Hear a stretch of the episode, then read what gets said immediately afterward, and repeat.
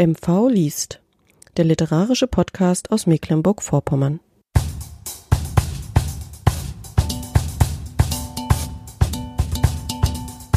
Alina Herbing liest aus ihrem Buch Niemand ist bei den Kälbern in der Hörspiel- und Begegnungsscheune Kramon. Moderation Manuela Heberer.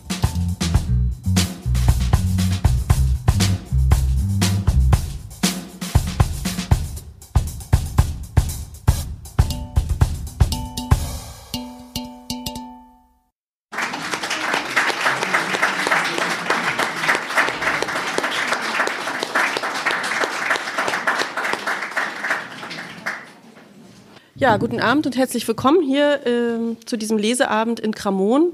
Für mich ist es äh, tatsächlich auch Neuland. Ich arbeite schon, zwar schon seit zehn Jahren als freie Journalistin ähm, in Schwerin, aber so eine Situation, dass ich sozusagen mein journalistisches Handwerk vor Publikum und äh, laufender laufen Mitschnitt äh, habe, hatte ich auch noch nicht. Ist für mich also auch irgendwie so eine ähm, neue Erfahrung.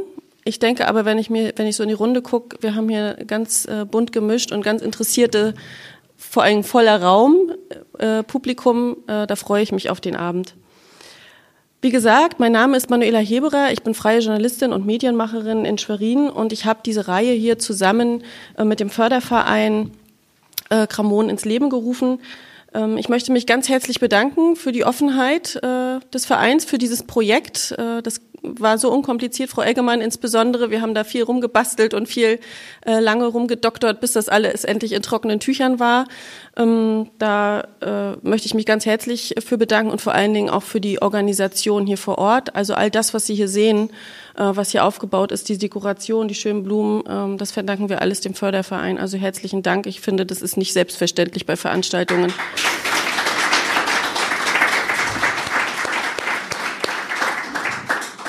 Ja, gemeinsam haben wir uns auch um Unterstützung für dieses Projekt bemüht, ähm, haben ein Konzept äh, geschrieben für diese Lesereihe und Podcast-Reihe und werden wie wurden oder werden, wie Herr Jab schon erwähnt hat, ähm, äh, aus dem Projekt oder dem Programm und Seitab liegt die Stadt gefördert.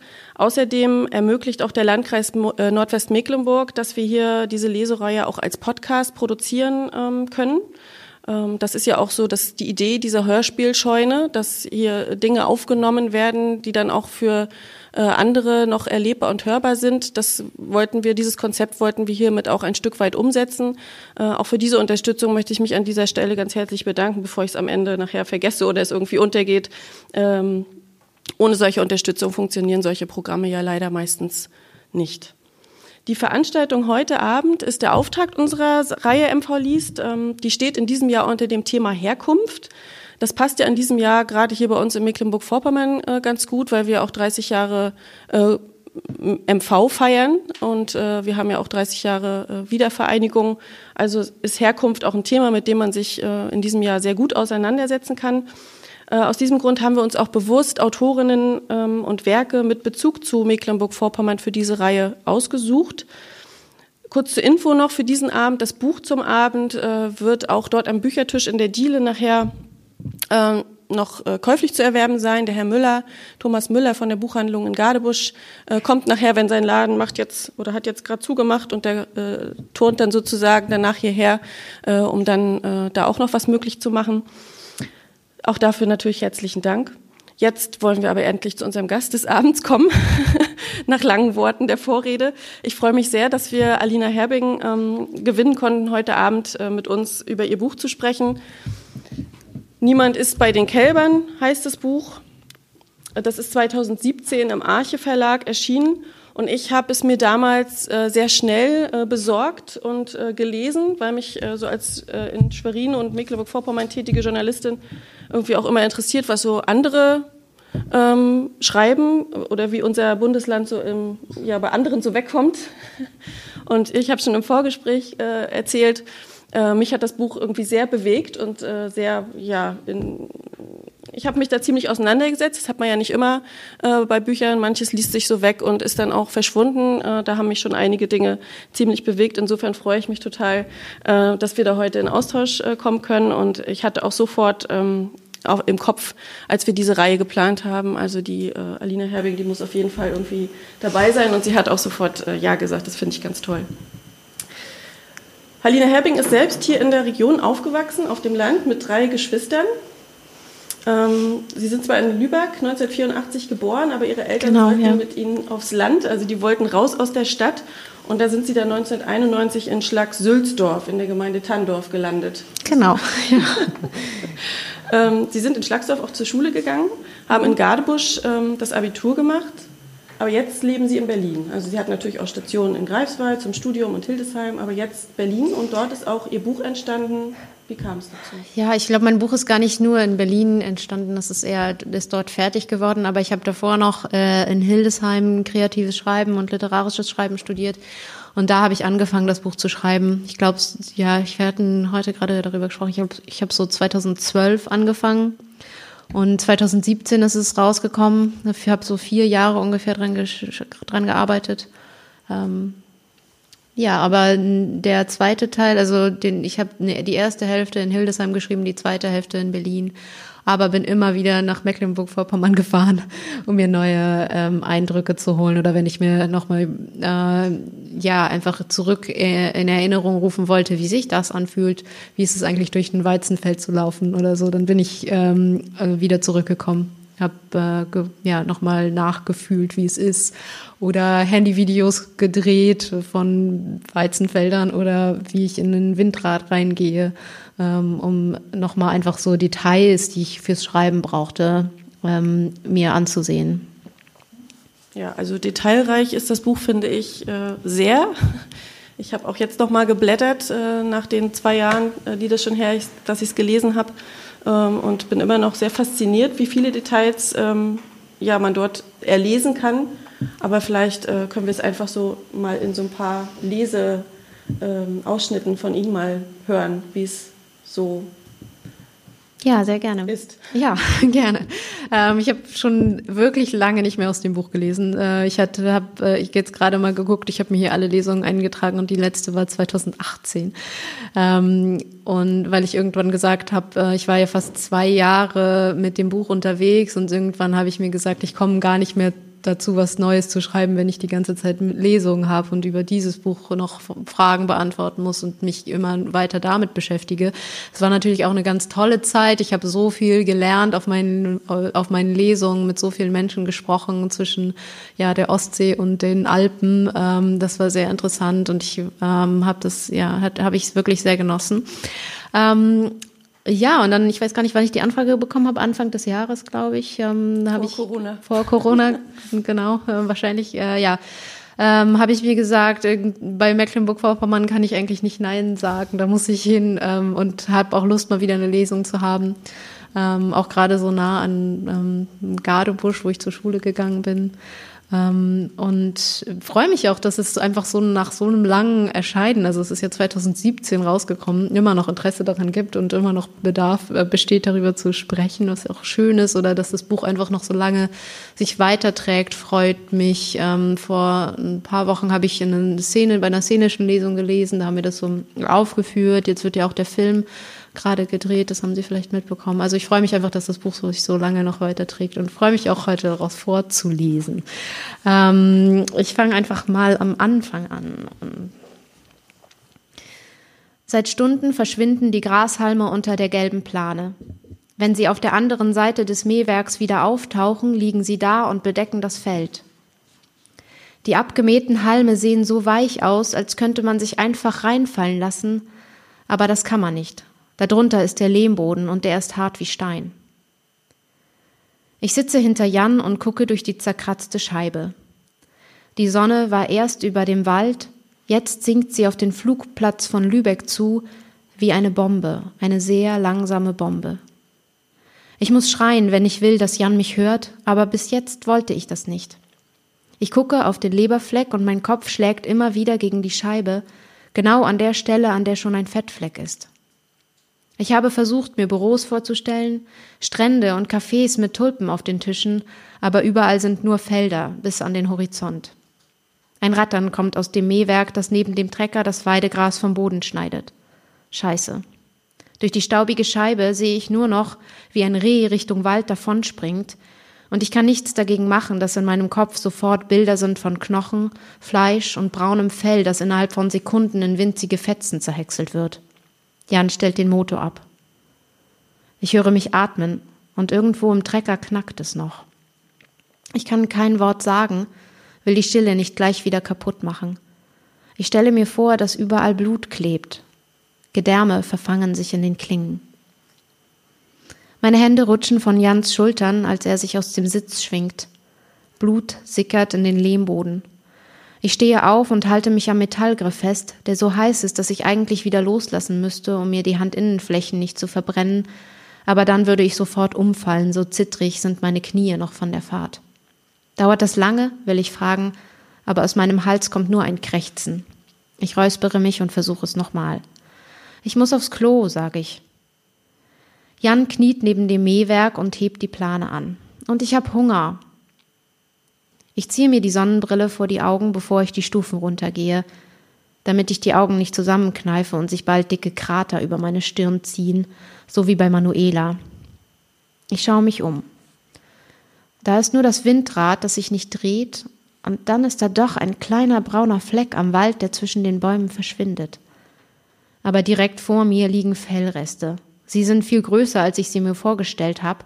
Die Haare sind noch ganz ordentlich, kein bisschen zerknickt, und ich habe sofort diesen Impuls, mich runterzubeugen und diese Fetzen zu streicheln. So ein komischer Streichelreflex. Aber ich bleibe stehen, weil auf Tieren immer massenhaft Bakterien rumkrauchen.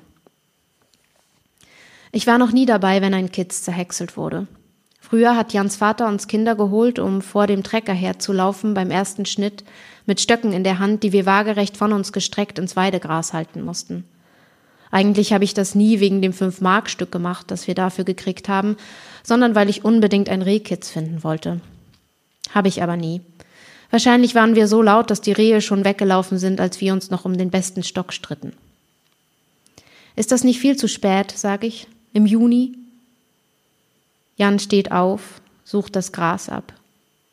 Er geht auf ein Stück zu, an dem ein winziges Ohr hängt, völlig heil, als könnte es noch hören und wackeln und alles.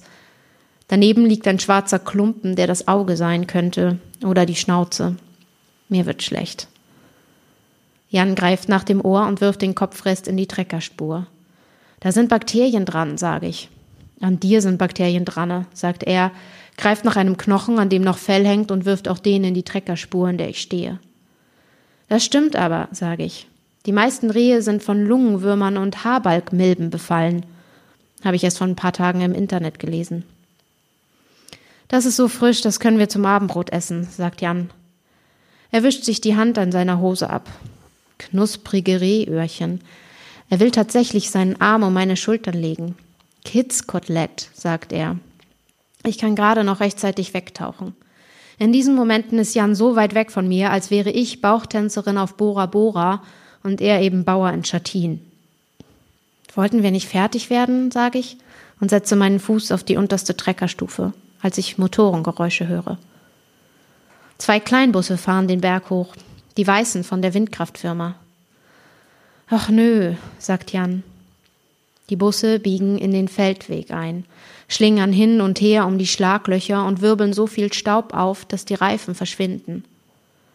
Komm jetzt, sag ich, kletter rein und setze mich wieder auf meinen Platz.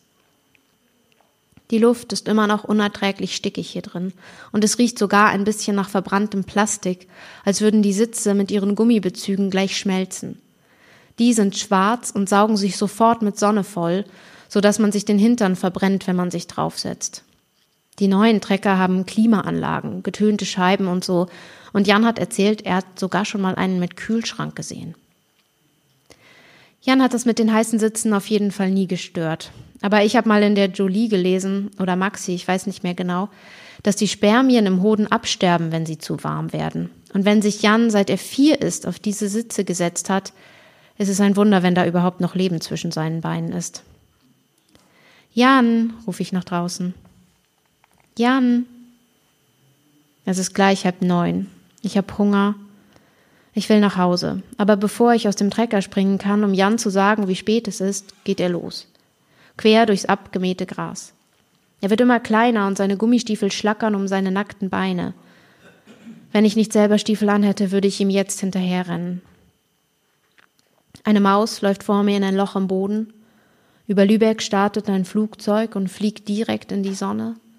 Und sofort habe ich das Gefühl, ein dickes Kind klammert sich an meinen Rücken und schlingt seine Arme so fest es geht um meinen Hals. Manchmal glaube ich, jedes Flugzeug, das ich sehe, existiert überhaupt nur, um mich daran zu erinnern, dass ich einer der unbedeutendsten Menschen der Welt bin. Wieso sollte ich sonst in diesem Moment auf einem halb abgemähten Feld stehen? Nicht mal in einer Nazi-Hochburg, nicht mal an der Ostsee oder auf der Seenplatte, nicht mal auf dem Todesstreifen, sondern kurz davor. Daneben. Irgendwo zwischen all dem. Genau da, wo es eigentlich nichts gibt außer Gras und Lehmboden und ein paar Plätze, die gut genug sind, um da Windräder hinzustellen. Als Kind hat mir das irgendwie noch gereicht. Aber nur weil ich fest davon überzeugt war, spätestens mit 18 würden meine Füße Tag und Nacht in High Heels stecken, mit denen ich lachend über den Berliner Asphalt stöckel. Ich nehme die Fanta, die unterm Gaspedal klemmt. Die Flasche zischt nicht mal mehr beim Öffnen. Und nach einem Schluck von diesem warmen Zeug ist mir jedenfalls schlecht und mein Magen fängt an zu knurren.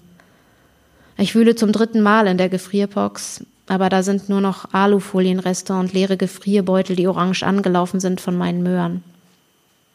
Ganz unten liegt das Taschenmesser. Mit dem hat Jan mir vorhin eine braune Stelle aus dem Apfel geschnitten, den ich dann zwar doch nicht gegessen habe, weil er nach verfaultem geschmeckt hat. Aber Jan hat ihn gegessen, mit Kernen und allem, bis nur der Stiel übrig war. Ich klappe das Messer ein. Jan ist schon fast am Windrad. Er sieht wie ein kleiner Junge aus, wie er da in seinen abgeschnittenen Jeans über dieses riesige Feld stapft. Wenn er zurückkommt, brauchen wir bestimmt noch eine Stunde für die restlichen Bahnen. Ich klappe das Messer wieder aus. Über mir ist dieser riesige Himmel. Und als ich hochgucke, sehe ich nur dieses verdammt blaue Blau, das sich über die ganze Welt zieht wie eine Plane, unter der wir gefangen sind. Ich sehe Jan nicht mehr. Er ist in einer Senke verschwunden. Mit dem Messer kratze ich über den Treckerreifen, sodass der Lehm auf den Boden bröselt. Ich weiß nicht, ob dieses kleine Taschenmesser dazu in der Lage wäre, diesen Reifen zu durchstechen. Irgendwie habe ich das Gefühl, es würde mir viel, viel besser gehen, wenn ich es ausprobieren würde.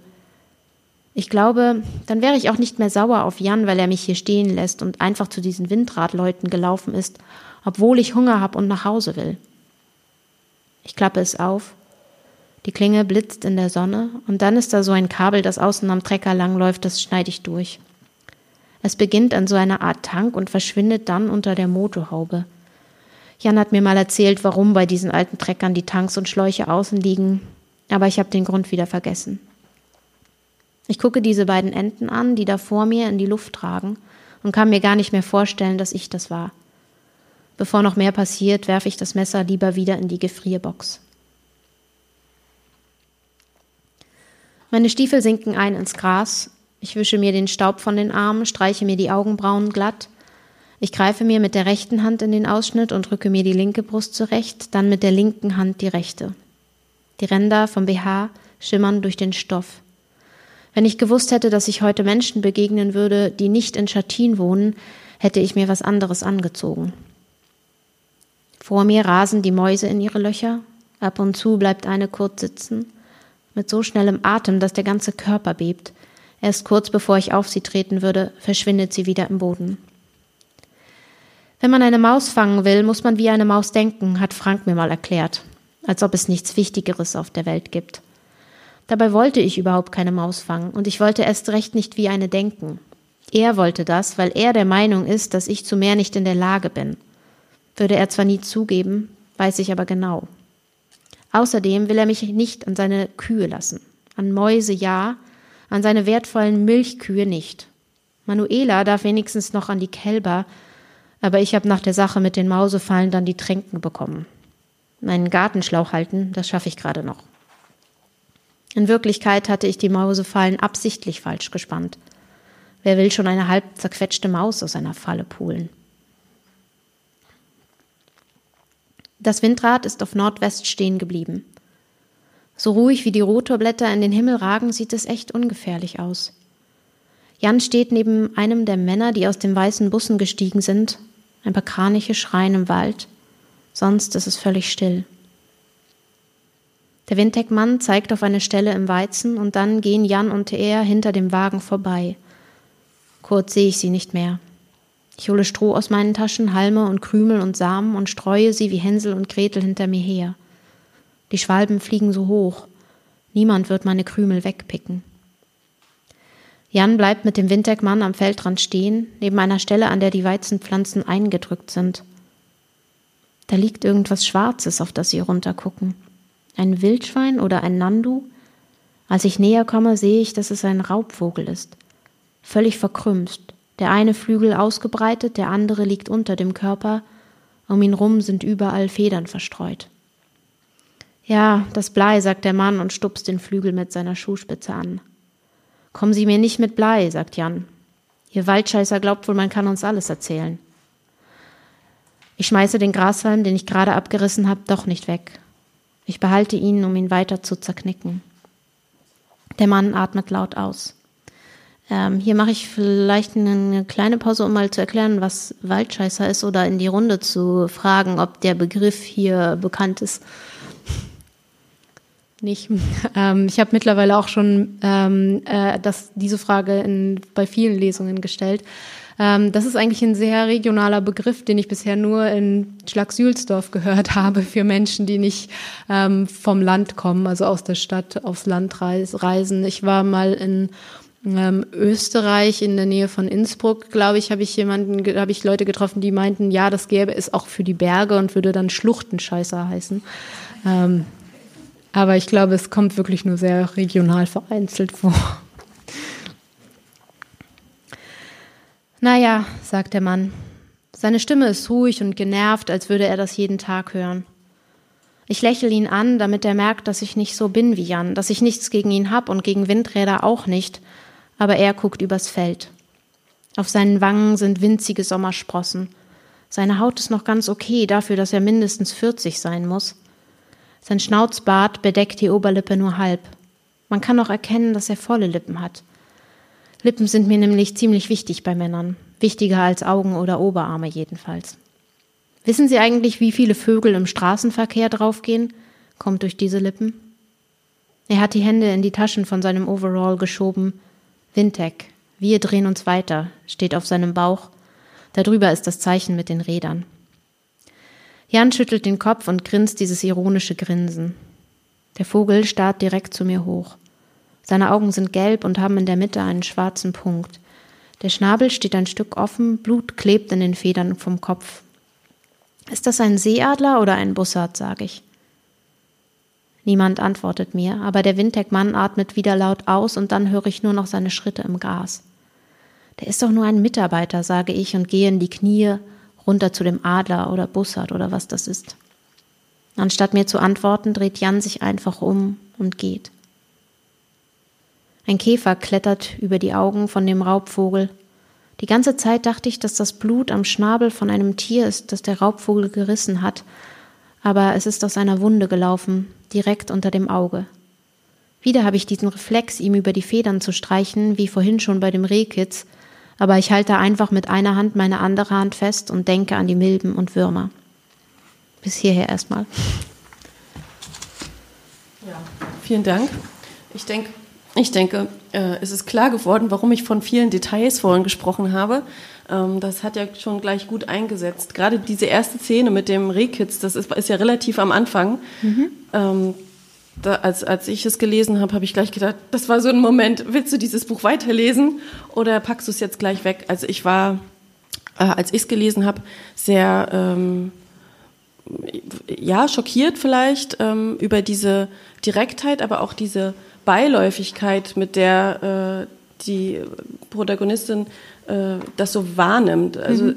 es fühlte sich, also es fehlte mir Gefühl, irgendeine Art von Gefühlsregung in irgendeiner Art und Weise mit diesen Dingen, die da passieren. Und das ist ja nicht die einzige Szene, also es ist ja gerade noch, ähm, also äh, Blut und dieses detaillierte Beschreiben äh, vom Tod von Tieren äh, findet dort auch an mehreren Stellen ja noch statt. Warum äh, ist das so krass äh, drauf, sage ich jetzt mal so ganz salopp? Ähm, also die Beiläufigkeit, die war mir in vieler Hinsicht wichtig, ähm, um zu zeigen, wie normal und ähm, alltäglich manche Sachen sind, die vielleicht für Menschen, die es nicht äh, jeden Tag erleben, oder ich meine natürlich, das mit dem Rehkitz erlebt, wahrscheinlich nicht jeder jeden Tag, aber es ist schon einfach äh, für mich wichtig gewesen, um eine gewisse Authentizität herzustellen von dem Leben auf dem Land, auch äh, Dinge als normal gegeben hinzustellen, die einfach in, in bestimmten Lebensbereichen normal sind. Und da gehörte das mit dem Rehkitz dazu, auch andere Bereiche. Ich wollte auch so diesen Alltagsrassismus, der immer mal wieder auftaucht, ähm, zum Beispiel nicht besonders ausstellen, äh, sondern ihn einfach als diese beiläufige äh, Normalität, ähm, der sie mir oder in der Form äh, sie mir begegnet ist äh, oder dass mir begegnet sind, diese verschiedenen Aspekte auch ähm, wiedergeben oder in, den, in, das Buch aufnehmen, ja. Hm. Sind das Dinge gewesen, so im, im eigenen Erwachsenwerden, die bewegt haben oder?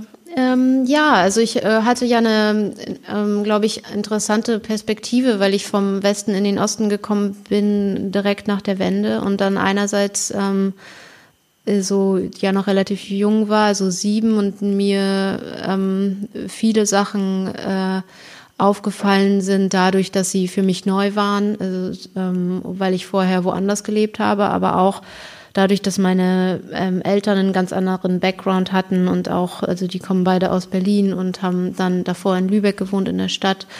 Ähm, hat, hatte ich, ähm, habe ich, hatte, hatte ich das Gefühl, ich habe immer so eine Art ähm, zwei so gegensätzliche Lebenswelten, mit denen ich konfrontiert war. Das war einerseits mein Elternhaus und meine äh, so famili mein familiärer Hintergrund. Ähm, und dann gleichzeitig plötzlich dieses in einem winzigen Dorf sein, ähm, in, im, in einem, im östlichen Teil von Deutschland, das bis vor wenigen Jahren davor noch ein anderes Land gewesen ist, in dem ich aufgewachsen bin. Ähm, und ja, dadurch sind mir, glaube ich, sehr viele Sachen aufgefallen, die einem vielleicht nicht unbedingt aufgefallen wären, wenn man von Anfang an dort gelebt hat oder das von Grund auf normal gefunden hätte, so wie mir wahrscheinlich dann in Lübeck oder im Westen äh, Dinge nicht aufgefallen wären, weil ich sie als gegeben und ganz normal hingenommen hätte. Oder was, habe. was sind das für Dinge gewesen, die da besonders eine Rolle gespielt haben? Die Im Osten oder? Ja. Ähm, ich glaube einfach ganz alltägliche, ähm, ganz alltägliche Begegnungen, Gespräche, ähm, die, das, was mir wichtig war, auch für das Buch zu sehen, ähm, wodurch lernt man eigentlich ähm, im Alltag, welche Regeln vorherrschen, was als gut oder schlecht angesehen wird, ähm, was man ähm, darf, was man nicht darf, um anerkannt zu werden in einer Gesellschaft. Ähm, das waren so Momente, die mir aufgefallen sind und, ähm, oder wo man sich als Kind dann auch äh, merkte ich so eine so eine gewisse ähm, einfach Unreflektiertheit auch in verschiedenen Bereichen äh, vielleicht aneignet oder hat, dass man einfach Dinge macht, um weil man sie erstmal als gegeben hinnimmt und gar nicht so viel vielleicht darüber nachdenkt. Über andere Sachen habe ich mehr nachgedacht. Also mir ist schon damals ähm, definitiv ähm, Rassismus aufgefallen als Kind und ich fand es auch äh, damals schon sehr unangenehm. Ähm, ich weiß nicht, erinnern Sie sich vielleicht auch noch an ähm, so ähm, Asylbewerberheime, die, die es plötzlich in den Dörfern gab und wie dann auch die Kinder zum Beispiel im Bus, im Schulbus mit denen umgegangen sind und die ähm, gehänselt haben und ausgegrenzt haben. Also das ist mir zum Beispiel als Kind schon aufgefallen, wo ich dann davor, ich bin noch ein Jahr in Lübeck in die Schule gegangen, da war es halt ganz anders und ganz normal und ähm, die, ja, ähm, es gab da einfach eine andere, eine andere Verhaltensweisen, die mir aufgefallen sind. Oder auf dem Land, ähm, welche Kleidung trägt man, was für Musik gehört, gehört dazu, wird gehört. Also einfach so ganz alltägliche, ähm, ganz alltägliche Sachen, die so, die, die diesen sozialen Raum ja auch kennzeichnen. Mhm. Gibt es Fragen von Ihnen vielleicht an dieser Stelle? Oder alle ganz andächtig? Ja, dann können wir vielleicht noch ein bisschen, was hören? Ja, gerne. Also ähm, ja, ich erzähle ja sonst auch immer ganz gerne was äh, noch. Ähm, also dieser, äh, diese Reke-Szene zum Beispiel ist mir eingefallen, weil ähm, oder mit, mit ein Grund dafür, warum es auch äh, einen Milchviehbetrieb in dem Buch gibt, äh, war, dass ich auch das in dem, Dorf, in dem Dorf, in dem ich aufgewachsen bin, neben einem Milchviehbetrieb aufgewachsen bin. Und ich erinnere mich, dass als wir Kinder waren, ähm, der Bauer mal einen Rehkitz äh, auch zerhäckselt hat und ähm, das äh, Zwillingsrehkitz aber überlebt hat, weil er schnell angehalten hat und das gemerkt hat. Und das hat er meiner Mutter gebracht. Dem wurde nur, war nur irgendwie so die halbe Nase abgemäht worden. Und ähm, er wusste, dass meine Mutter so eine Tierschützerin ist und hat sie, hat das Rehkitz dann zu meiner Mutter gebracht und wir haben das aufgezogen mit der Ziegenmilch, die wir damals noch hatten. Das hat sehr gut funktioniert, aber ich glaube, irgendwann ist es weggelaufen. Ich, oder wir haben es weggegeben. Ich weiß es gar nicht mehr so genau.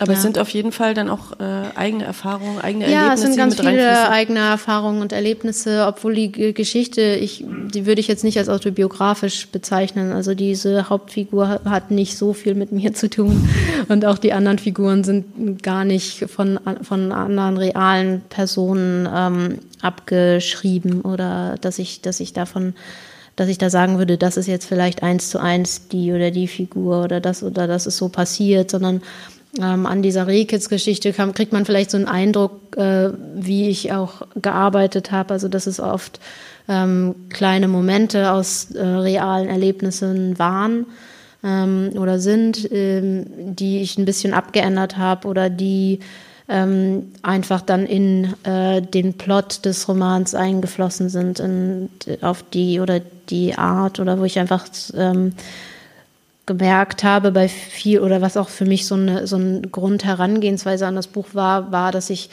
äh, immer auf der Suche war, wo ist eigentlich diese Welt ähm, in der Literatur und ich habe die nicht gefunden und dann habe ich mir gedacht, okay, dann muss ich selbst darüber schreiben. Ich will, dass, dies, dass diese Welt und diese Dörfer auch hier in Mecklenburg-Vorpommern ähm, äh, auch in der Literatur auftauchen können. Dass es nichts ist, was einfach nur da ist, sondern dass es irgendwie auch literarisch, ähm, ästhetisch kon ja, konsumiert werden kann. Und das war so ein, so glaube ich, diese Hauptherangehensweise oder mein, mein Grundbeweg, ja, Grundpunkt, warum ich da ähm, rüber schreiben wollte und warum ich es so spannend fand, fand zu sehen, ähm, was passiert eigentlich, äh, wenn ich Literatur daraus mache, aus diesen Dörf, dörflichen Erfahrungen, die ich gesammelt habe. Das sollte ja erst, äh, glaube ich, nur eine Kurzgeschichte werden. Ne? Ähm, ja, ganz genau. Äh, ich hatte, ich hatte ähm, während meines Studiums in Hildesheim, als ich kreatives Schreiben studiert habe, immer das so als oder auch dann, ich bin erst noch nach Greifswald gegangen zu, zum Studieren und ich habe es immer so als negative Erfahrung oder als Nachteil gesehen, dass ich vom Dorf komme. Alle anderen hatten, ich, ich weiß es nicht, Sie werden es vielleicht auch kennen, dass es einfach cooler ist, in der Stadt zu sein oder in der, sich in der Stadt auszukennen, ins Kino gegangen zu sein, Musik, coole Musik zu hören und sowas alles. Und ähm, und deswegen habe ich das lange immer ja so gedacht, ja gut, wenn ich jetzt Germanistik oder Geschichte studiere, was ich studiert habe, äh, was soll ich denn da? Da braucht man nicht wissen, wie man eine Ziege melkt oder so. Also ich hatte das Gefühl, mit meinen Erfahrungen vom Dorf ähm, kann ich eigentlich da, wo ich hin will, gar nicht viel anfangen. Ähm, und als ich dann äh, kreatives Schreiben äh, studiert habe und äh, erst äh, einfach so gezwungen war, so schnell wie möglich irgendwelche Kurzgeschichten teilweise zu produzieren, ähm, ähm, habe ich äh, einfach auch an die Sachen gedacht, das irgendwann mal darüber geschrieben und habe halt dann so positive Rückmeldungen bekommen, dass äh, die meine Kommilitoninnen und die ähm, Lehrenden gesagt haben, das ist aber total spannend, ähm, äh, schreibt doch noch mal mehr darüber. Und dann ähm, habe ich erst nochmal so einen neuen Zugang zu bekommen zu diesem ähm, Hintergrund und meiner Vergangenheit und habe gemerkt, äh, das ist gar nicht vielleicht was, worüber ich immer irgendwie ähm, schweigen muss oder wo, was mir unangenehm sein muss, weil ich es als Nachteil empfunden habe, sondern habe gemerkt, das ist ja eine super spannende Welt und eine Erfahrung, die nicht jeder oder jede gemacht hat. Und dann ähm, ja, habe ich einfach das so nochmal ganz neu schätzen gelernt und mir gesagt, okay, das, daraus kann ich ganz, ganz viel schöpfen und bin nochmal mit neuen, ähm, mit einem neuen Blick rangegangen an meine Vergangenheit, an das, was ich erlebt habe an die Welt und habe es einfach eher so als Schatz empfunden, was ich vorher eher so als Nachteil empfunden habe. Mhm. Ja, bin ich immer noch drüber dankbar und noch, ich finde das noch nicht ausgeschöpft. Aber darüber werden wir vielleicht später nochmal sprechen. Jetzt lese ich erstmal noch ein kleines Stückchen. Das habe ich mir denn noch ausgedacht. Ah ja, hier. Okay. Ähm, also ich weiß nicht, wer das Buch gelesen hat. Hat jemand das Buch schon gelesen oder noch nicht? Ja, teils, teils. Okay. Ähm, für die, die es noch nicht gelesen haben, erzähle ich dann noch mal kurz, ähm, wo ich jetzt wieder einsteige. Und also ich habe gerade diese ersten Seiten äh, vorgelesen, die eigentlich so die Schlüsselszene ähm, bilden, äh, in der die Hauptfigur diesen Windkrafttechniker ähm, Klaus kennenlernt. Ähm, es passieren noch äh, einige andere Sachen. Ich steige jetzt mal auf Seite 134 kennen ähm, wo wir eigentlich wieder im gleichen Setting sind. Deswegen ist es ganz schön, da wieder einzusteigen ähm, und die beiden sich ähm, das nächste Mal wieder treffen. Hinter dem Lehmhügel, der zugewuchert ist mit Brennnesseln, halte ich und ziehe mir nochmal mein Kleid zurecht. Klaus lächelt sogar. Vielleicht sieht es auch nur so aus, wie die, weil die Sonne ihn blendet. Aber er ist allein. Es ist wirklich niemand hier. Hi, sage ich. Er mustert mich von oben bis unten. Hast du dich für mich so schick gemacht? fragt er und pustet mir Zigarettenrauch entgegen. Wir drehen uns weiter, steht auf seinem Overall. Wo sind denn deine Leute? frage ich. Keine Ahnung, sagt er. Da, wo der Greifvogel gelegen hat, ist der Weizen immer noch eingedrückt und ein paar Pflaumenfedern hängen in den Ähren. Hier gibt's so eine halb eingestürzte Scheune, sage ich. Klaus sieht rüber zum Wald. Da hinten ungefähr. Über dem Wald kreist ein Greifvogel. Ich mache die Beifahrertür auf. Drinnen ist es genauso heiß wie draußen, obwohl alle Vorhänge zu sind. Klaus steht immer noch so da, den Zigarettenstummel zwischen den Fingern. Zweimal kann er daran noch ziehen, höchstens. Hinter ihm steht leuchtend rot mein Auto zwischen den Brennnesseln. Ich atme einmal tief ein und knalle die Tür ins Schloss. Hauptsache, ich komme hier wieder raus, bevor mein Top so sehr an meiner Haut klebt, dass ich es nicht mehr ausbekomme. Unter meinen Achseln ist alles trocken. Da saß ich vor ein paar Tagen auf der Rückbank. Es kommt mir vor, als wäre es eine Ewigkeit her. Die Spielkarten sind weg. Klaus steigt ein, nimmt die Mappe vom Armaturenbrett, holt ein Formular raus und trägt ein paar Zahlen ein, guckt auf die Uhr, macht ein paar Kreuze, unterschreibt.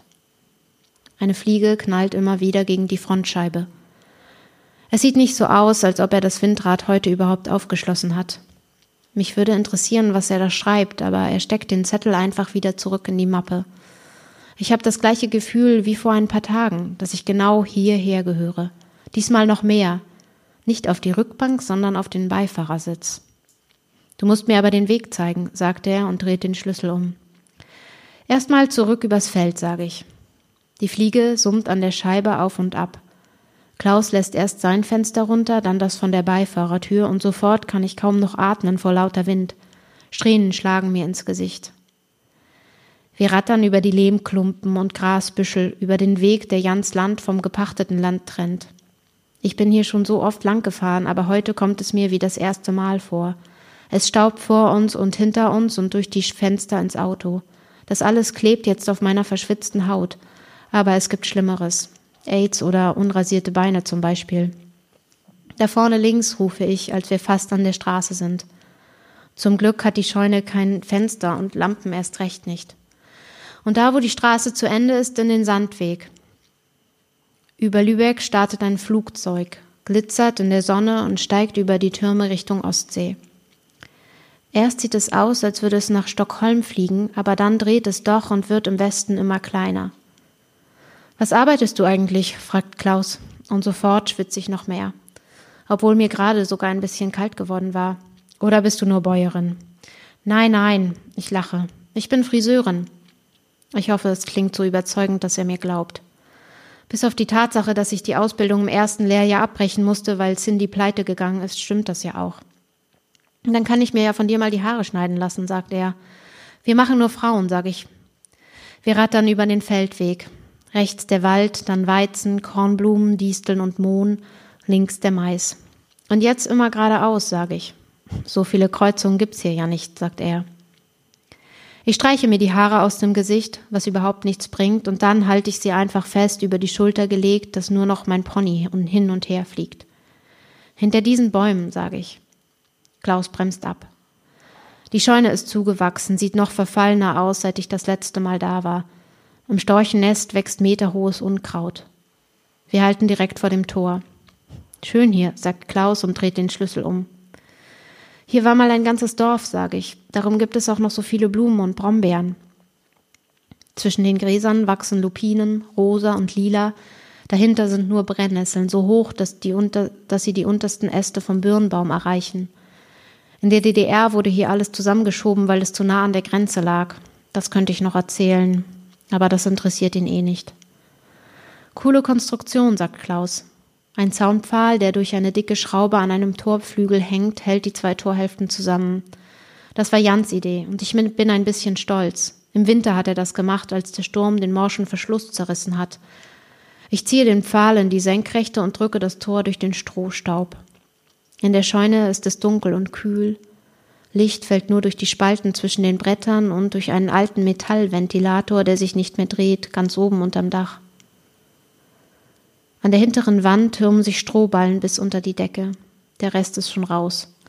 Als Kinder sind wir hier mal geklettert, bis alle Eltern im Dorf sich zusammengetan haben, um es zu verbieten. Weil die Ballen verrutschen und uns zerquetschen könnten. Weil wir zwischen die Ballen fallen und dort ersticken könnten. Weil der Dachboden, auf den wir über die Ballen klettern konnten, morsch ist. So morsch, dass das Stroh durch die Löcher hängt. Aber wenn man oben ist, sieht man die Löcher nicht, weil Stroh darüber liegt. Ich glaube, die Jungs sind noch trotzdem noch öfter hier gewesen, ich nicht. Klaus steht direkt hinter mir. Er könnte mich unter dem Stroh vergraben und niemand würde es merken. Wenn im Spätsommer die neue Ernte reinkommt, würden sie einfach noch mehr Ballen auf mich legen, wie bei diesem Dachs, den wir hier mal gefunden haben. Er muss sich versteckt haben, als Frank das neue Stroh reingestapelt hat und dabei hat er ihn zerquetscht, denn das, was wir gefunden haben, war ein platt gedrückter Klumpen aus vertrocknetem Fell, Knochen und Wirbelsäule. Jan hat den Dachs auf eine Mistgabel gespießt und in die Brennnesseln geworfen. Schön hier, sagt Klaus nochmal und schiebt das Tor weiter auf, dass noch mehr Licht in die Scheune fällt. Irgendeine innere Stimme will, dass ich ihn wieder rausdränge und die Tür von innen zuhalte, bis er weggefahren ist. Aber ich weiß genau, dass ich das nicht kann. Eine Schwalbe flattert nach draußen. Ich spüre seinen Atem schon im Nacken und gehe noch ein bisschen weiter rein. Der ganze Boden ist bedeckt mit Stroh und Strohstaub und Sand. Keine Ahnung, wie die Schwalben rein und rausfliegen, wenn die Tür nicht offen ist. Irgendwo muss es noch ein Loch geben. Klaus drückt meine Hände gegen die Wand. Keine Angst, flüstert er. Ich weiß nicht, ob ich Angst habe.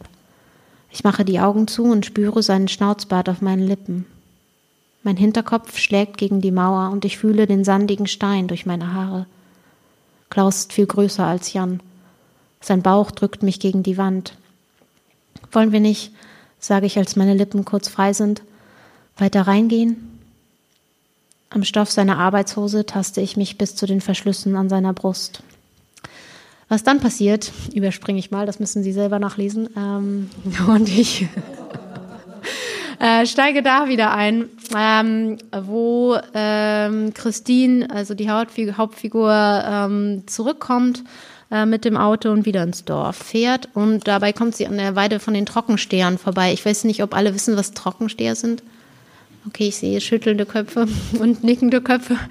Ähm, dann erkläre ich es mal kurz. Äh, ja, genau. Es sind äh, Kühe, die äh, ähm, kurz vor dem Kalben stehen und in der Zeit nicht mehr gemolken werden und dann meistens auf einer Extraweide untergebracht sind, bis die Kälber zur Welt kommen, wenn sie auf einer Weide untergebracht sind oder halt im Stall. Mein Handy piept. Das Auto der Lehrerin steht in der Einfahrt und Samson wartet schon am Zaun darauf, mich ankläffen zu können. Ich gehe vom Gaspedal, lasse mich den Berg runterrollen und angel mein Handy vom Beifahrersitz. Unbekannte Nummer. Und in der SMS steht, das war echt schön, K. Ich kurbel das Fenster noch weiter runter. Der Fahrtwind ist warm und gleichzeitig frisch. Es riecht nach Staub und Stroh und der Weizen leuchtet in der Sonne. Ich schiebe den Kremmelmix in den Player. Ich will die SMS nicht löschen, ich will sie noch behalten, wenigstens die fünf Minuten, bis ich zu Hause bin. Das war echt schön. K. Samson springt bellend am Zaun auf und ab, aber die Musik ist so laut, dass ich nichts davon höre. Erst kurz hinter dem Haus muss ich wieder Gas geben und dann ist auch die, der Knick zu Ende und die Weide beginnt, auf der die Trockensteher gerade stehen. Ich drehe die Beats leiser und fahre in die Einfahrt, die vor dem Zaun aufs Weizenfeld führt. Direkt hinter dem Zaun steht eine Kuh. Ich nehme mein Handy und will die Nachricht gerade noch mal lesen, als ich sehe, dass neben der Kuh ein Kälbchen liegt. Das Kälbchen röchelt. Die Hecke ist hier dicht, aber dafür gibt es keine Brennnesseln. Ich bücke mich unter den Zweigen durch, biege Äste zur Seite, den Stacheldraht nach unten, dann bin ich auf der Weide. Blonde Haare hängen im Zaun. Meine. Die Kuh hört auf, dem Kälbchen übers Gesicht zu lecken. Sie guckt mich an, brüllt. Ihre Wimpern sind so verdammt lang.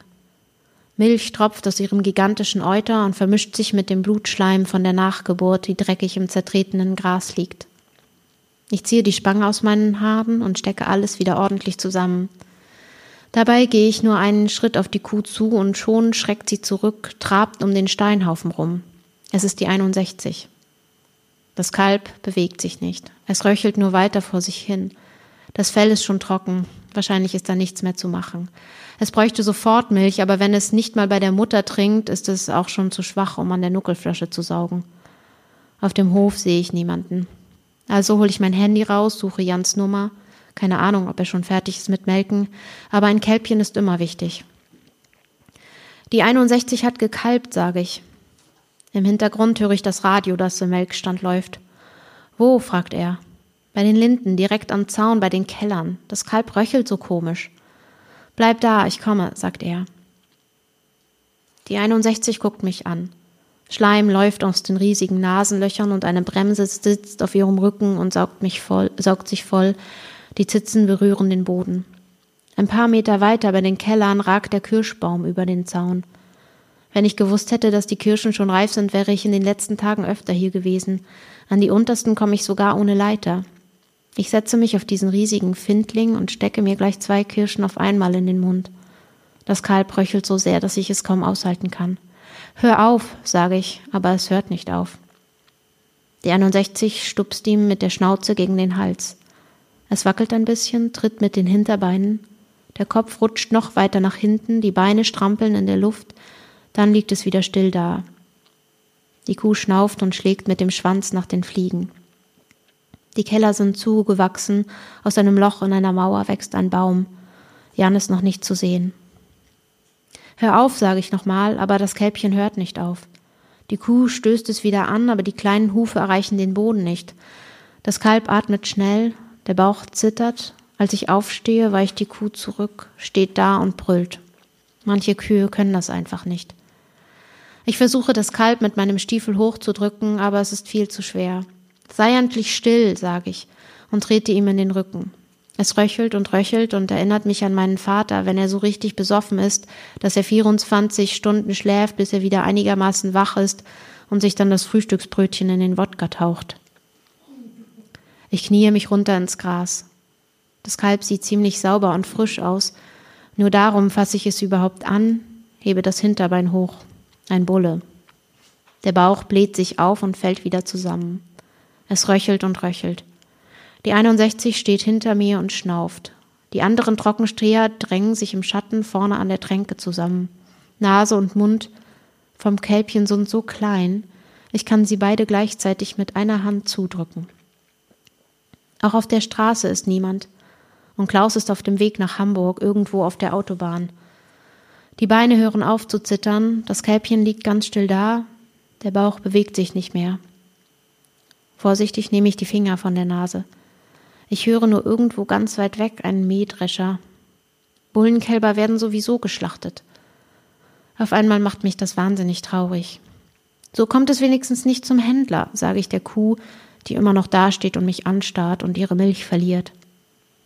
Ich pflücke ein paar Kirschen vom Baum aber gerade als ich mir die erste in den Mund stecken will, sehe ich, dass eine dicke weiße Made oben aus dem Loch kriecht, an dem der Stiel befestigt war.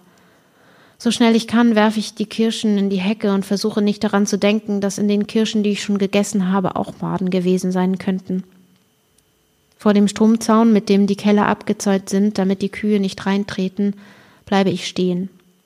Die Mauern sind zugewuchert, Betonreste, Reddach, alles verrottet. Ein paar Fliegen sitzen dem Kalb jetzt an den Augen, krabbeln ihm über den Mund.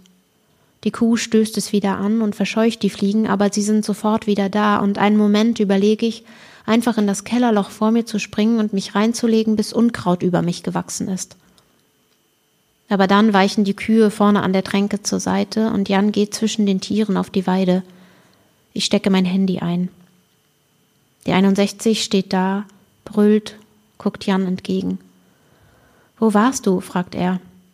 Bis eben hat es noch geatmet, sage ich. Die Kuh weicht zurück, trabt fast bis unter die Linden. Jan legt eine Hand auf den Bauch vom Kälbchen, hebt das Hinterbein an. Bulle, sagt er. Dann drückt er sich wieder hoch.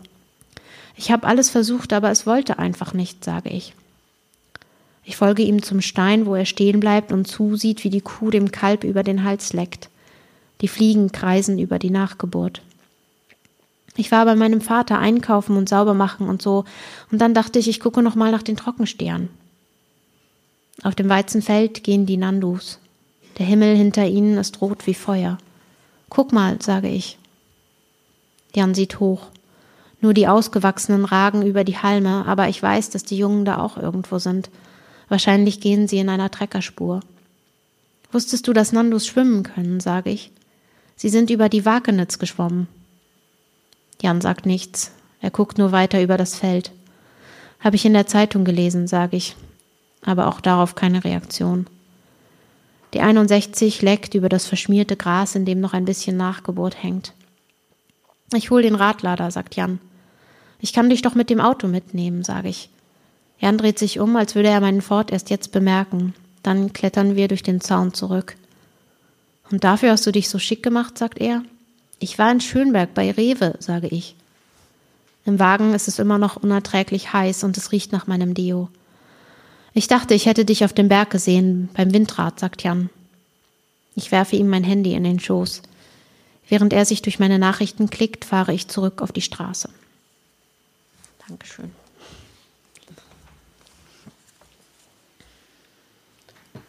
Ja, da haben wir schon wieder so eine extreme Beiläufigkeit. Also das ist auch so eine Szene, äh, die mich sehr ähm, berührt hat. Es ist ganz witzig, äh, dass nun ausgerechnet so diese beiden krassen Szenen tatsächlich auch ähm, ähm, hier von Ihnen gelesen werden.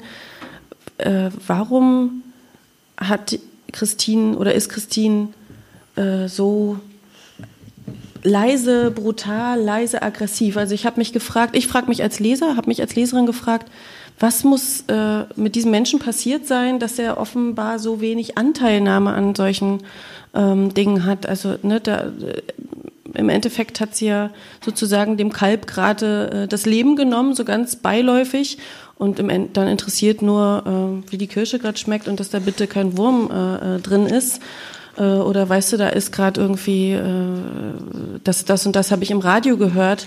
Ähm, welchen Grund hat das, dass Sie das so aufgeschrieben haben?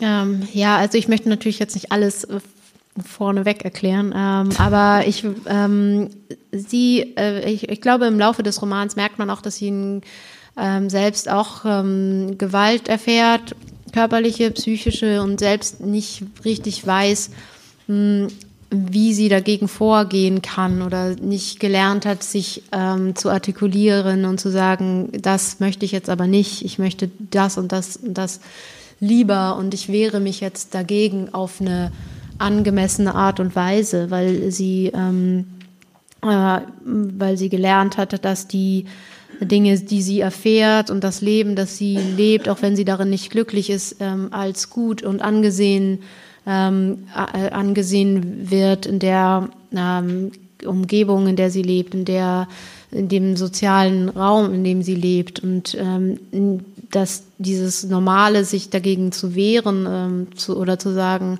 ähm, ich gehe jetzt, ich äh, will das und das und das nicht mehr aushalten, ist für sie in dem Moment sehr, sehr schwer überhaupt zu begreifen als ähm, äh, ich bin unglücklich, weil mir das und das widerfährt.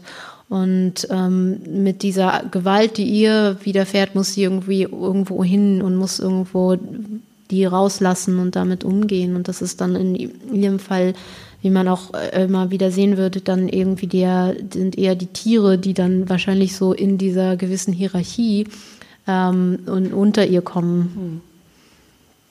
Ja, das ist ja tatsächlich sehr bezeichnend. Das zieht sich auch durch das ganze äh, Buch äh, durch. So habe ich es ja. jedenfalls empfunden. Ja, und mir war es auch wichtig ähm, zu zeigen, dass wie schwer es oft für Menschen ähm, ist, in einer gewissen Situation schon zu reflektieren, was gerade passiert oder was gerade vielleicht gut oder schlecht äh, läuft. Ähm, und ich wollte sie wirklich in dem Moment sein lassen und noch nicht, äh, also sie hat da noch nicht begriffen, was eigentlich äh, in ihrem Leben gerade schief geht oder schief läuft und was sie will und was sie nicht will. Aber sie spürt schon oder hat schon im Gefühl, einfach, dass sie dort unglücklich ist. Also sie spürt schon diesen, diesen, diesen Druck, ähm, äh, dass sie unglücklich ist, dass ihr ähm, Unrecht widerfährt und äh, ja, weiß aber noch, hat aber noch keinen guten Weg gefunden, damit da rauszukommen. Mhm. Und dann kommt der Klaus äh, ins Spiel. Ähm, das hat ja auch so ein, ja, so ein Risiko. Ähm, ich gehe dieses Risiko ein. Sie ist ja, hat ja einen Partner. Sie ist ja, ähm, ja. Äh, liiert und äh, trotzdem lässt sie sich so auf dieses Nervenkitzelspiel äh, ein. Also man hat richtig das Gefühl, wenn man, wenn man liest, dass sie so mit Absicht in dieses in diese Situation geht. Was mich, ich mich so frage, warum muss es ein Windkrafttechniker sein? Warum kommt das Thema Windkraft da rein? Ähm, also ich, das habe ich mir gar nicht so, ich weiß ja auch gar nicht so bewusst vielleicht überlegt. ähm, ich, der, das der, den gab es einfach von Anfang an. Also ich habe die dieses zum Anfang ja den äh, diese Art erste Kapitel äh, vorgelesen und das war einfach meine erste Grundidee. Ähm, ich wollte diese dieses auf so einem äh, Feld äh, sein ähm, äh, drin haben oder das, das erzählen, dieses, ähm, ich weiß nicht, ob Sie es kennen, aber einfach auf, an so einem heißen Abend ähm, auf einem gerade frisch abgemähten Grasfeld zu sein. Und ähm, dann fand ich diese zusammen, dieses Zusammenschneiden ganz schön von einem, ähm, oder ich dachte mir natürlich eigentlich erstmal, was könnte dann eigentlich passieren, dass diese romantische Welt aus den Fugen gerät. Und dann habe ich, ähm, kam mir natürlich sofort erstmal dieses Rehkitz. Ähm, und äh, dann aber auch die Windräder, die gerade überall auf den Feldern ähm, entstanden sind damals. Äh, und ich äh, fand es einfach interessant, diese, das zusammenzuschneiden, einmal diese, diese alte Nutzung noch von Land, ähm, diese herkömmliche Landwirtschaft und dann gleichzeitig die Windräder, die überall entstehen. Also es sind ja einfach zwei Welten, die so aufeinander geprallt sind, sehr plötzlich, sehr schnell ähm, und die aber gleichzeitig dann dieses gemein, diesen Gemeinsamkeit haben, dass ein Tier jeweils ähm, stirbt, also einmal das Rehkitz und auf der anderen Seite der Adler, der in den Rotorblättern ähm, in die Rotorblätter kommt. Und ähm, ja, das war einfach so meine Grundidee des Romans. Und dann hatte ich die Figuren und ähm, wollte ähm, Christine auch so changieren lassen zwischen diesen beiden Welten. Also das ist natürlich der Windkrafttechniker, der da auftaucht, das erste, die, so dieser erste Ankerpunkt, den sie überhaupt hat aus einer anderen Welt. Also das ist jemand, der äh, kennt sich jetzt nicht einfach nur mit den herkömmlichen alten Treck kann aus wie die Jungs auf dem Dorf, sondern der weiß, wie diese riesigen Maschinen funktionieren und hat ein viel besseres Auto und kommt aus Hamburg. Das sind natürlich so die ersten äh, Merkmale, ähm, die ihr auffallen, als die sich begegnen zum ersten Mal. Und dann ähm, sieht sie so, äh, sieht sie plötzlich auch, dass es da einfach eine andere Welt gibt, dass es da andere ähm, Möglichkeiten vielleicht auch sie, für sie gäbe, wenn sie da rauskäme. Und an dieser ersten Möglichkeit hält sie sich fest. Okay. Und das, ja, und das war, war dann so für mich der, der Punkt, wie es dann weiterging, gehen sollte. Mhm. Ja. Ich weiß nicht, wie hier so die Durchmischung ist mit Windkraft. Ich habe jetzt, glaube ich, gar nicht so viel heikles gesehen. Aber es Thema, würde ich sagen. heikles Thema. ja, das war natürlich auch immer ein heikles Thema dort, wo ich ähm, aufgewachsen bin. Dann natürlich ein bisschen später. Ich weiß gar nicht, wann da bei uns die ersten Windräder vielleicht so um die Jahrtausendwende entstanden sind. Ähm, ja, und ich finde es immer noch ähm, einfach spannend zu sehen, also wie ähm, sich gerade hier diese ländlichen Regionen in Mecklenburg-Vorpommern entwickelt haben nach der Wende, wie diese Veränderungen ähm, ka kamen, ähm, die, ähm, der, die Menschen, die zugezogen sind, was, was ist eigentlich passiert mit diesem, mit diesem äh, Land, Landstrichen hier, ähm, nachdem die äh, Grenze weg war. Und, und ähm, wie, ja, nicht nur die Grenze, die man gesehen hat, sondern auch einfach die ganzen inneren Grenzen, die es gab. Ich finde es immer noch spannend zu sehen ähm, oder was auch man, was mir auch an, im, ja, ein wichtiger Punkt war in dem Buch zu zeigen, auch das ja nicht direkt nach der Wende spielt, aber was hat sich eigentlich noch so weitergetragen? Also es ist ja nicht, das brauche ich auch gar nicht sagen, alles sofort zu Ende gewesen, nachdem ähm, Mecklenburg-Vorpommern äh, irgendwie nicht mehr zur DDR gehörte, sondern das sind ja einfach, es ist ja einfach ein ganz langer, langer Prozess äh, immer noch, der sich, ähm, der sich über Generationen einfach so weiterträgt als Gefühl. Ich weiß nicht, wie es hier, wie hier die Durchmischung oder so war in, zwischen Menschen aus dem Westen und ähm, äh, und aus dem Osten. Aber ich war bin zum Beispiel mal manch, in manchen Dörfern auch gelesen, ähm, wo mir dann gesagt wurde, ja, hier ist aber alle, die jetzt aber hier sind, zur Lesung gekommen sind, sind alles Leute, die aus dem Westen mal aufs, ja, hier nach Rügen gezogen sind zum Beispiel. Ähm, dass da immer noch so eine, so eine Parallel, zwei so Parallelwelten in manchen äh, Dörfern äh, oder manchen Regionen existieren. Fand ich ganz interessant.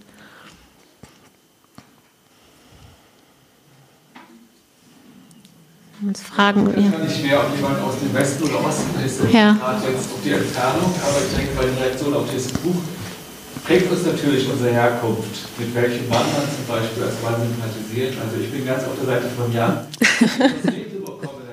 Okay. Ja. Ich finde gerade diesen Gegensatz zwischen dieser alten Landwirtschaft, dem Grün so faszinierend und dann der Versuch, grüne Technik zu machen, Windtechnik, aber so richtig besser ist das ja auch nicht im Buch. Nee. Dass dann auch die äh, Windräder eben dann, dann auch ein Protestierung. Genau, und das finde ich halt auch gerade so spannend. Also einfach auch so diese so Dilemmata, die einem auch dort immer wieder auf, die dort immer wieder vorkommen, ja. Ganz genau. Ja, und es war auch spannend für mich, ähm, Reaktionen zu kriegen aus allen möglichen Ecken in Deutschland. Wenn ich, also zum Beispiel in am Rhein hatte ich auch relativ viele Lesungen, wo dann Leute waren, die in Mecklenburg-Vorpommern aufgewachsen sind und oder aufgewachsen waren und dann sagten, ja, genau so schlimm war es wie in dem Buch. Ich, deswegen bin ich auch weggegangen oder so. Das ist ja gar nicht schlimm. Ähm, ja, und andere, die es irgendwie nicht verstanden haben oder es oder gesagt haben, aber das ist doch alles gar nicht so schlimm gewesen. Ähm, ähm, ja, oder Leute in, ähm, in Österreich, was die für Erfahrungen gemacht haben, die dann meinten, ja, aber die Bauern, das sind doch immer die Reichsten, weil die die ganzen Zuschüsse kriegen und die sich die dicken Traktor, Traktoren kaufen. Ähm, ja, äh, also das, da, da find, fand ich einfach sehr spannend, so auch im Nachhinein noch, wie, wie divers auch das Leben auf dem Land, die Wahrnehmung von Leben auf dem Land sein kann. Äh, ja. Aber auch der Christine wäre es ja freigestellt zu sagen, dann gehe ich halt. Also ich meine, sie ist relativ Ähm, nah an Lübeck, äh, ja. Hamburg ist sie dann ja auch mal zwischendurch dann schon gewesen. Hm. Äh, man, sie kann ja gehen, Mitte 20. Ne? Man, hätte, man sagt ja, Ja, warum, genau. so man blöd sagt, ist, dann geh ja, doch einfach. Mhm. Man sagt es so ein- einfach, aber ähm, das war für mich so ein Punkt, den ich auch bei Menschen fe festgestellt habe, dass so dieses aus der herkömmlichen Welt rausgehen gar nicht so einfach ist, wie man Mhm. immer denkt. Also gerade wenn man ähm, mit einem, mit einem bestimmten Wertesystem, mit bestimmten Normen aufgewachsen ist und dann, das würde ja für sie bedeuten, also sie, sie ist mit den Menschen aufgewachsen, die das Leben in der Stadt ähm, ablehnen, die sagen, das sind die Waldscheißer und so weiter. Und dann müsste sie ja für sich sagen, okay, ich stehe jetzt aber auf und gehe dahin äh, und verlasse euch vielleicht und ähm, rebelliere dagegen. Äh, wie, das würde natürlich gehen und bestimmt äh, ginge das, aber es ist halt für manche Menschen nicht so einfach, ein, aus diesem herkömmlichen Wertesystem und aus den herkömmlichen sozialen Kreisen, in denen sie sich befinden, auszubrechen und da wirklich diesen Schritt zu machen. Ne? Das ist irgendwie, also es sind halt auch so innere, ähm, innere Grenzen, die da äh, die Menschen aufhalten, meiner Meinung nach. Also oder? sie hat ja auch keine Lehre gemacht und sie ist ja auch Nee. von, vom Charakter oder von, den inneren, von der inneren Stärke ist sie ja auch gar nicht dazu in der Lage. Ganz genau, ja. Option zu haben, zu sagen, ich mache jetzt das oder das. Mhm. Man merkt das ja, alles, was sie vornimmt, wird nicht. Ja, und sie ist halt, Bis zur nächsten Ecke anzustellen. Ja. Ja, und das ist so oft so schwer, gegen auch Erwartungen äh, oder Erwartungen nicht zu erfüllen. Und, die, und sie ist ja einfach in diesem Kreis, wo sie ihren Freund hat und der von ihr erwartet, sie würde jetzt mit ihm diesen Hof irgendwann übernehmen und das ist für ihn wichtig. Ähm, Und das fällt ihr auch sehr schwer, da, zu sagen, okay, ich breche jetzt mal diese Erwartungen und breche die, ähm, äh, ja, diese Bindungen, die damit verknüpft sind. Sie hat ja auch eine Freundin, die immer weg will, ne? Und war das Genau. 30. Teichfest. Ja, ja. Genau, die, ja. Es fehlt ja irgendwo ein Sympathieträger. Ich habe nicht das war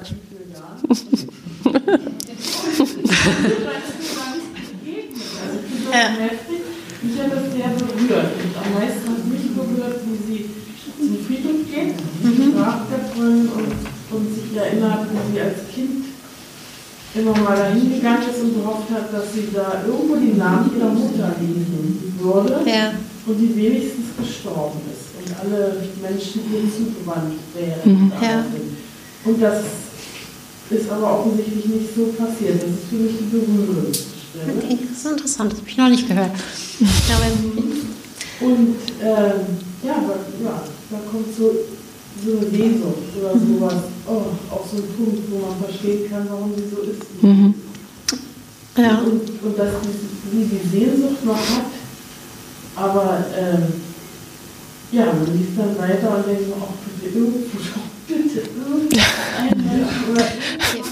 Was mich dann jetzt noch als Rückfrage interessieren würde, warum haben Sie das Buch denn dann gelesen, wenn es gar keinen Sympathieträger gab und niemanden, an den Sie sich so festhalten? Ja, und weil mich das interessiert, also dieser Blick auf Mecklenburg, ich habe da mit einem anderen gesprochen und habe so ähm, als Einstieg gesagt, ein Klappentext, das finde ich ganz spannend, da steht ein Heimatroman Ja. äh, aus einem unbekannten Deutschland. Und das war in Mecklenburg und alle so, Heimatroman, aus unserer Gegend.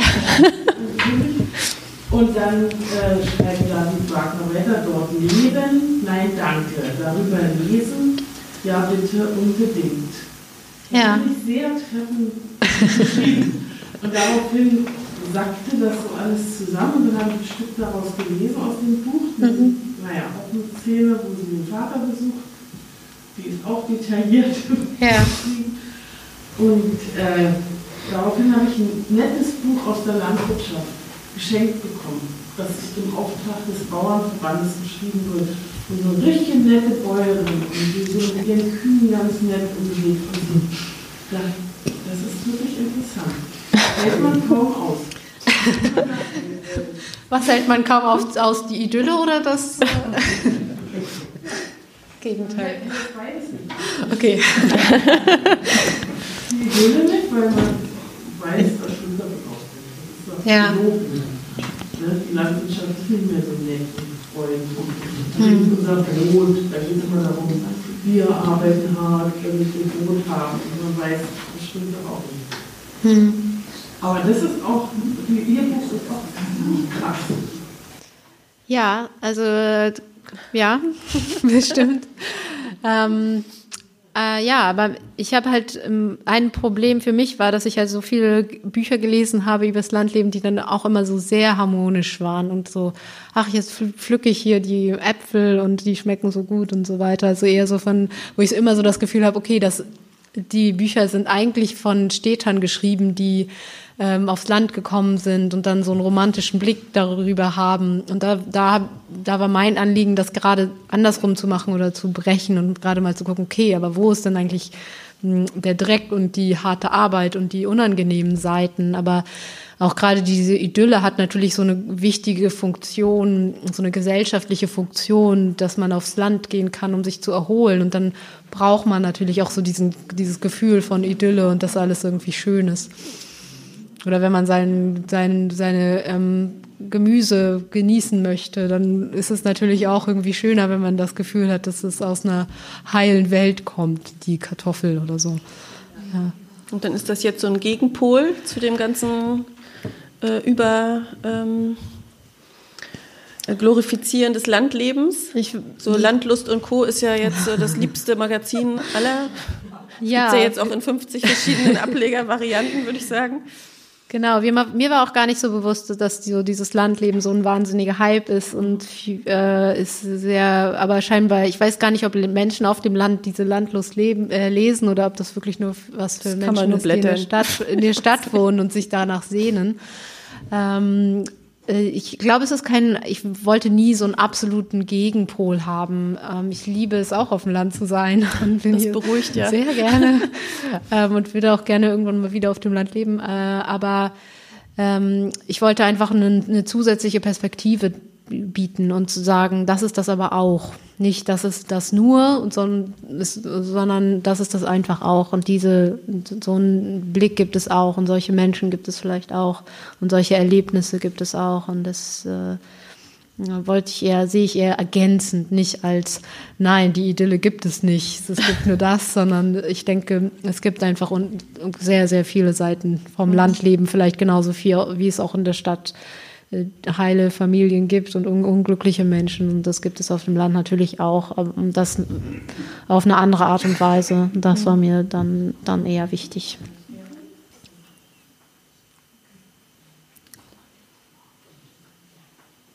Wollen wir vielleicht noch eine kleine Szene lesen? Ein bisschen Zeit haben wir noch. Ja. Lasse ich die Kühe vielleicht noch mal zu Wort kommen am Ende. Spielen ja auch eine wichtige Rolle.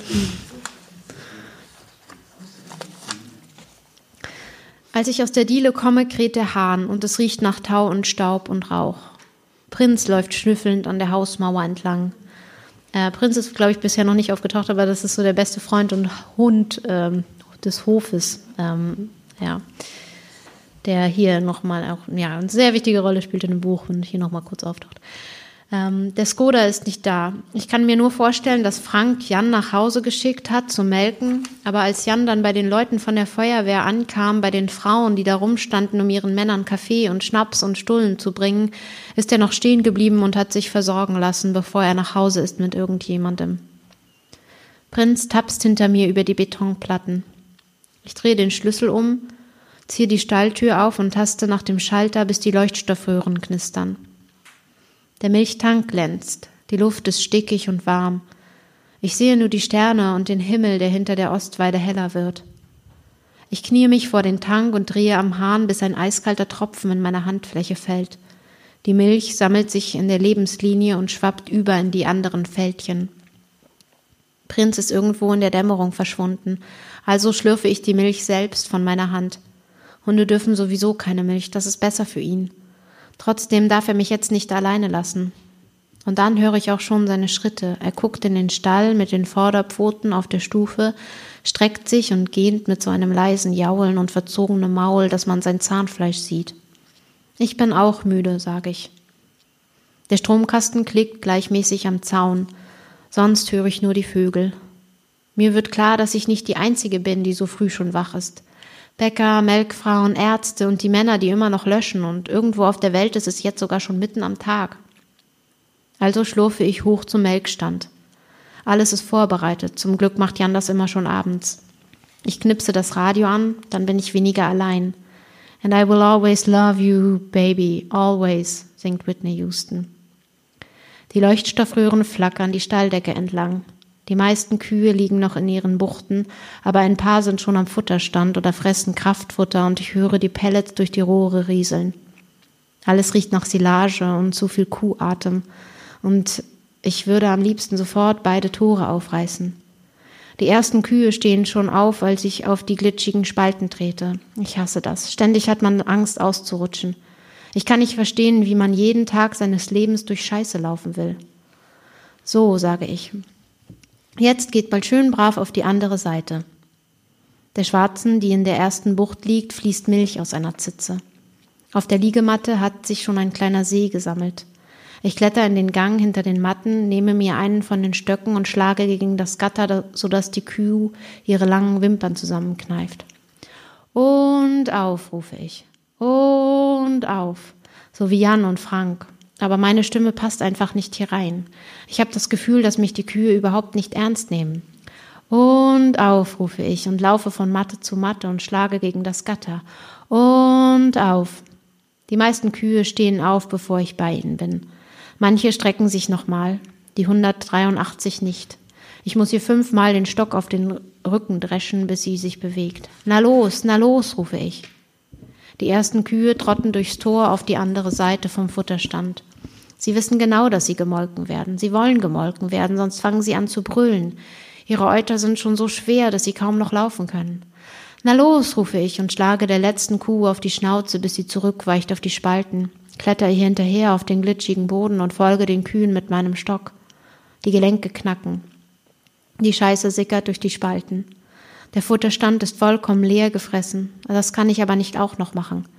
Ich bin noch nie mit dem Radlader gefahren. Dann kriegen sie eben nur Gras. Davon haben wir zum Glück noch genug. Wenn ihr euch beeilt, könnt ihr schneller raus, sage ich. Eine von den Kühen hat ein rotes Band am Knöchel. Ich schlage ihr den Stock auf den Schenkel. Na los, sage ich und lasse die Schranke hinter ihr runterkrachen. Dann gehe ich wieder zurück über die leeren Spalten, während sich 200 Kühe auf der anderen Seite drängen. Ich drücke das Tor auf, das sofort rausschwingt in die Morgenluft, die mir schon viel wärmer vorkommt als eben. Im Osten dehnt sich der helle Horizont immer weiter aus. Ich ramme den Holzkeil unter die Tür. Die ersten Kühe brüllen. Ich komm gleich, sage ich. Vogelgezwitscher. Im Kälberstall Muhn. Nur Manuela kann ich nicht hören. Sie ist drinnen und macht das Wasser heiß. Kein Auto, kein Scheinwerfer auf dem Weg nach Esdorf, nur das rote Windradlicht am Himmel und über mir die Sterne und das Blinken von einem Flugzeug. Vielleicht sind die Feuerwehrwagen vom Berg gekommen, als ich geschlafen habe. Sie können doch nicht immer noch alle da oben sein. Ich drehte nochmal gegen den Holzkeil. Dann mal los. Prinz steht hinter der Schranke und wartet auf mich. Ich steige in den Wassereimer, bewege die Stiefel hin und her, bis das Wasser dunkelbraun ist, dann in die Desinfektion auf den Wischlappen und zurück auf die Fliesen. Und ich habe nur die Zeit, die nie vergeht, wenn du nicht da bist und mich nicht verstehst, kommt aus dem Radio. Frank ist fest davon überzeugt, dass die Kühe mehr Milch geben, wenn Welle Nord läuft. Das sagt er immer wieder, aber ich glaube, er will nur nicht, dass man den Sender verstellt. Du bist mir eine schöne Hilfe, sage ich, und Prinz spitzt die Ohren. Dann ziehe ich an den Stricken die Tore auf. Na kommt, rufe ich. Aber eigentlich will ich nur, dass Manuela kommt oder Jan, um mich hier abzulösen und nicht die Kühe. Die sollen schön in ihrem Stall bleiben und sich die Milch noch ein bisschen verkneifen. Aber sie drängeln sich schon rein in den Melkstand, stoßen sich die Köpfe gegenseitig in die Flanken und schlagen sich die Schwänze um die Schnauzen. Ich binde mir Jans Schürze um, muss mir die Bänder dreimal um den Bauch wickeln, bis sie passt, und kann dann kaum noch laufen mit dem Plastik an den Beinen. Die Einmalhandschuhe sind mir viel zu groß. Aber ohne Handschuhe an die Euter, an denen manchmal noch Scheiße klebt? Auf keinen Fall. Zuerst die Zitzen sauber machen, dann vormelken und das Melkzeug ran. Und das 200 Mal. Vielen Dank.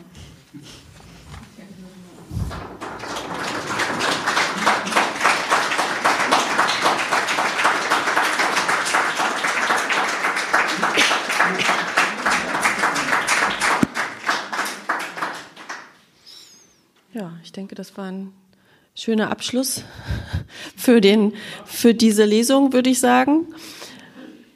Ich danke Ihnen ganz herzlich für den interessanten Austausch, den wir jetzt hier hatten. Ähm, das Buch wird dort am Büchertisch hinten in der Diele, wie gesagt, äh, gleich noch äh, zu äh, erwerben sein und bestimmt wird Frau Herbing auch nochmal eine kleine Signatur reinschreiben. Ähm, ich würde gerne noch eins wissen. Sie haben mir verraten, dass Sie gerade an Ihrem zweiten Buch arbeiten.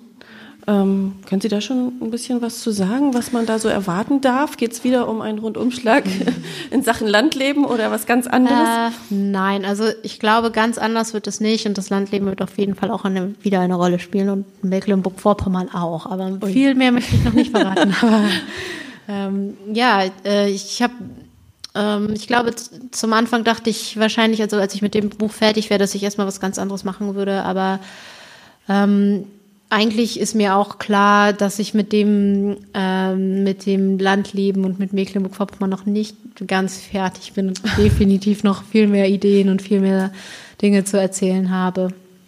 Äh, ja, Schön, dann sehen wir uns ja vielleicht irgendwann an dieser Stelle äh, mit Das Ihrem würde mich freuen. Wieder. Ja. Das ist doch eine schöne Aussicht, würde ich sagen. Trotzdem möchte ich mich jetzt äh, für den netten Abend bedanken und das hier ausklingen lassen. Ich denke, wir werden hier gleich noch ein bisschen äh, Musik hören dürfen. Ähm, bestimmt können Sie noch das ein oder andere Gespräch äh, mit Frau Herbing führen. Und ja, ich möchte noch kurz hinweisen äh, auf die anderen Veranstaltungen im Rahmen dieser Reihe, die äh, hier in der Hörspielscheune stattfinden werden.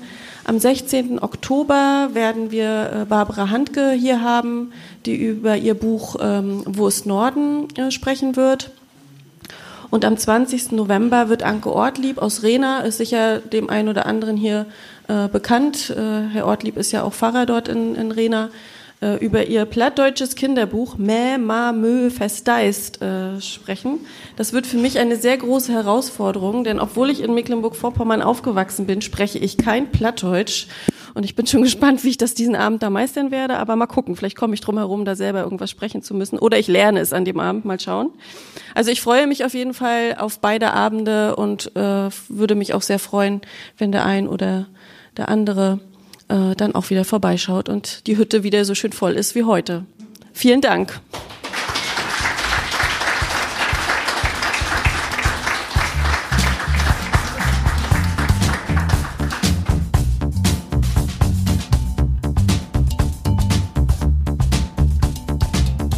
Das war eine Episode des Podcasts MV liest nach einer Idee von Manuela Heberer. Produktion Alles MV Media.